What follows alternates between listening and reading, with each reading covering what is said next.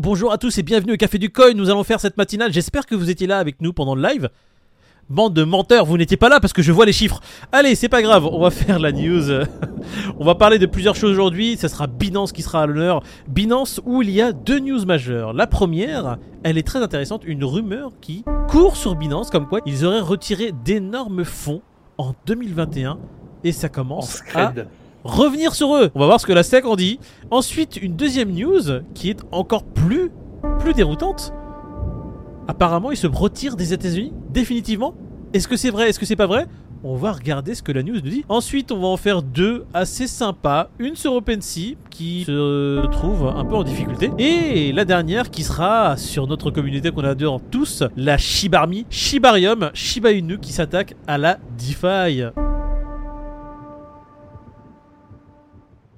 Ça faisait un petit moment qu'on n'avait pas parlé de Shiba Inu, euh, David. Ouais, elle est cool la news parce que malgré eux, donc c'est un même coin, voire un shitcoin, mais malgré eux, ils se sont dit, bah finalement, on va en faire un vrai truc. Donc il y a eu le jeu, il y a le métaverse, etc. Et là, ils veulent faire leur protocole de DeFi. Et, euh, ça, faisait un petit moment que. En fait, le, le problème qu'avait la Shibarmi, c'est que ça avançait presque pas en fait. Là dernièrement, si je ne me trompe pas, vous allez me dire ça en commentaire les chibarmistes, il y avait l'un des devs qui avait mis une date pour la Saint-Valentin, pour l'ouverture justement de ce Shibarium, et il avait fait un peu un rétropédalage parce que apparemment la solution n'était pas encore prête. Bon, il a juste envoyé le logo du coup. Voilà.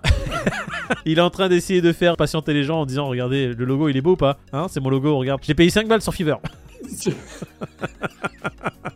Alors, la démon du Shiba Inu presque terminée. Bah écoute, on va voir. Pour l'instant, Kei. Alors, je vais essayer de dire son prénom sans l'écorcher parce que c'est un cousin à moi quand même. Rohit Keyur. Pour quand la mise en place de la solution? Quand est-ce qu'on pourra faire de la DeFi complètement déglingo sur cette plateforme? Et on va essayer d'éviter les balles directes, des hacks, de tout ce qui en suit. Des balles de la volatilité et des rects et des, scams. surtout des scams et des hacks. Hein, parce que je pense que cette plateforme ne va pas échapper à ce que toutes les autres plateformes DeFi ont, vécu les hacks à foison. Euh, la Shibarmi, on attend un peu vos retours. Qu'est-ce que vous en pensez? Quand est-ce que c'est prévu? Qu'est-ce que vous comptez faire avec cette plateforme? Surtout, quels seront les tokens très intéressants qui vont arriver sur cette plateforme?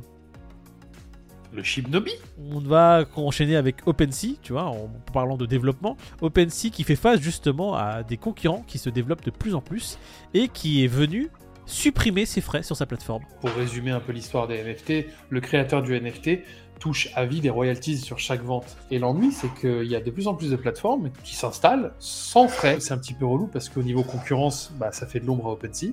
Donc ils se doivent de, de s'adapter. Belle ombre, hein voilà, ça fait une sacrée éclipse même. C'est un peu dommage, tu vois, parce que c'est une concurrence qui fait rage et du coup, ceux qui sont lésés bah, sont les créateurs. Donc, euh, alors, j'ai envie de mettre mon petit grain de sel là-dedans. ceux qui sont lésés sont les créateurs. Faut savoir que sur OpenSea, à chaque fois que tu faisais une transaction, il y avait déjà 2,5% qui partaient à la plateforme OpenSea.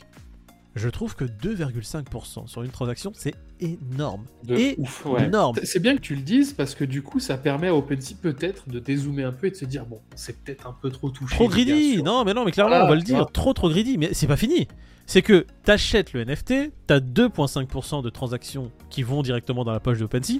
Ça, c'est voilà la taxe mafia. Et ensuite, il y a aussi les royalties que touche le créateur de ce NFT.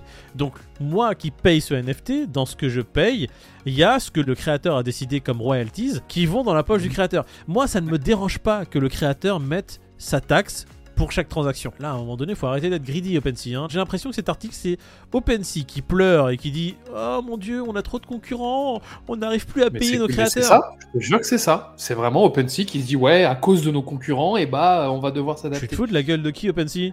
Hein? C'est juste qu'à un moment donné, il va falloir revoir ta politique des 2,5%. On va faire un peu comme CZ, hein, OpenSea. Prends exemple sur lui. CZ qui se fait attaquer de toutes parts et qui, lui, par contre, ne pleurniche pas. Non, non, euh, il répond à tout ce qui, toutes ses attaques. CZ qui dit Ne vous inquiétez pas, je ne supprime pas les projets américains de ma plateforme. Ouais, c'est ça. Il y a eu un. Il y a eu, voilà. C'est l'effet boule de neige, l'effet Twitter, l'effet Internet.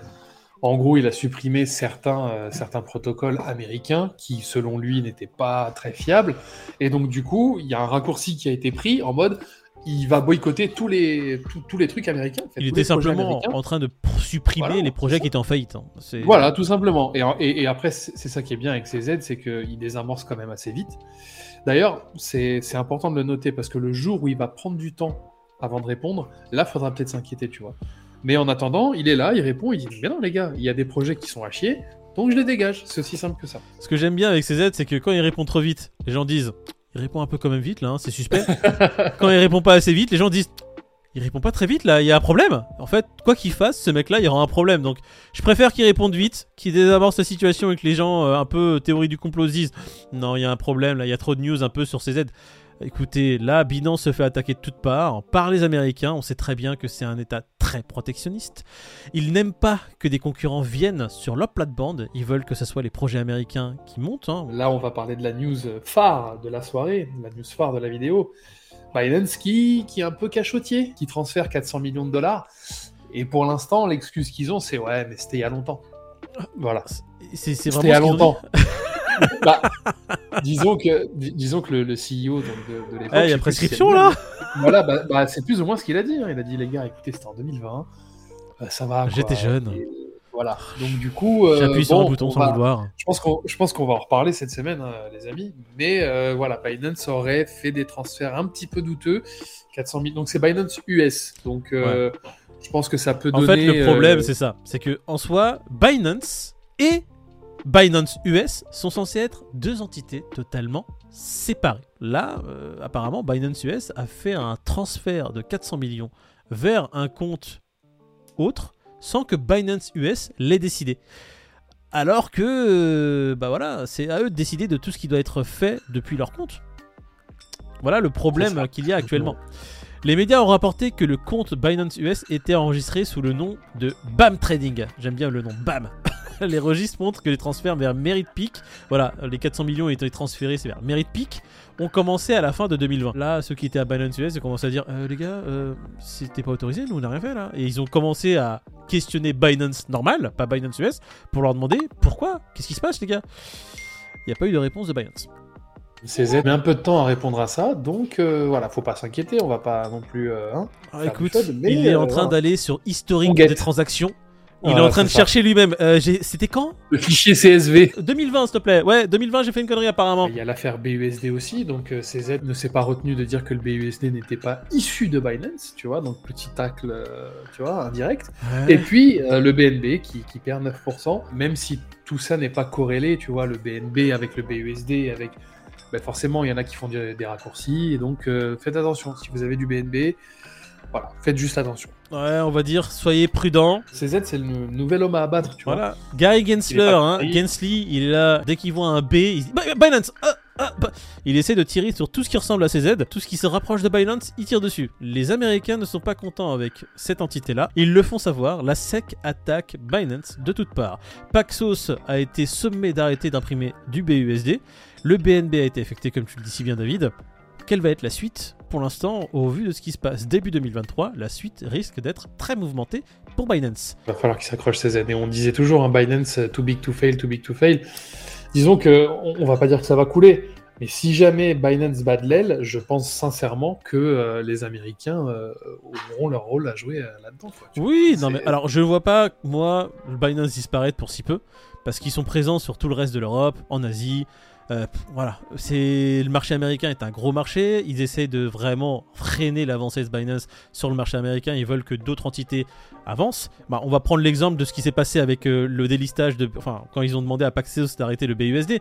Qui a gagné? C'est même pas l'USDC, c'est USDT, bah, c'est le grand vainqueur du truc. Voilà, c'est voilà, ça. reste américain, c'est sur le territoire américain, ils sont contents. Bon, bref, allez, Bitcoin qui est à 24 465, l'Ethereum 1677. Il va falloir surveiller cette clôture. ça. Cette clôture hebdomadaire, euh, une petite danse, un petit tango entre les 25 et les 24,5. Comme tu l'as dit, Moïd, euh, jeudi dernier, les, euh, les acheteurs ont la main pour l'instant. Ouais. Mais il y en a encore qui sont ultra bearish et qui ne veulent pas clôturer au-dessus de 25. Donc entre 1h30 et 2h du matin, on Alors, va bien vas voir, rigoler. il y aura des mouvements qui seront vraiment survolatiles. Ça va mécher comme Ça va jamais. mécher dans tous les sens, ça va faire un BROL YZ. Ouais. Pour ceux qui connaissent la ref. Euh, moi, c'était sur euh, Street of Rage, au bas gauche-droite, ABC Star en même temps. Super Allez, on va faire le Fear and Grid. Fear and Grid de demain. Écoute, on prévoit quoi? 58. Je vais rester à 60. Je pense que le Fear and Grid ne va pas bouger. Hier, il était à 60, aujourd'hui à 60. Ah bah tu vois, regarde, Pete arrive directement. Pete, le Fear and Grid, les gars, j'en ai rien à foutre. Il est à 2. Je paye mon resto The Bee. Vous allez tous Je vais pas le dire à la fin parce que c'est c'est très. C'est très démonétisable.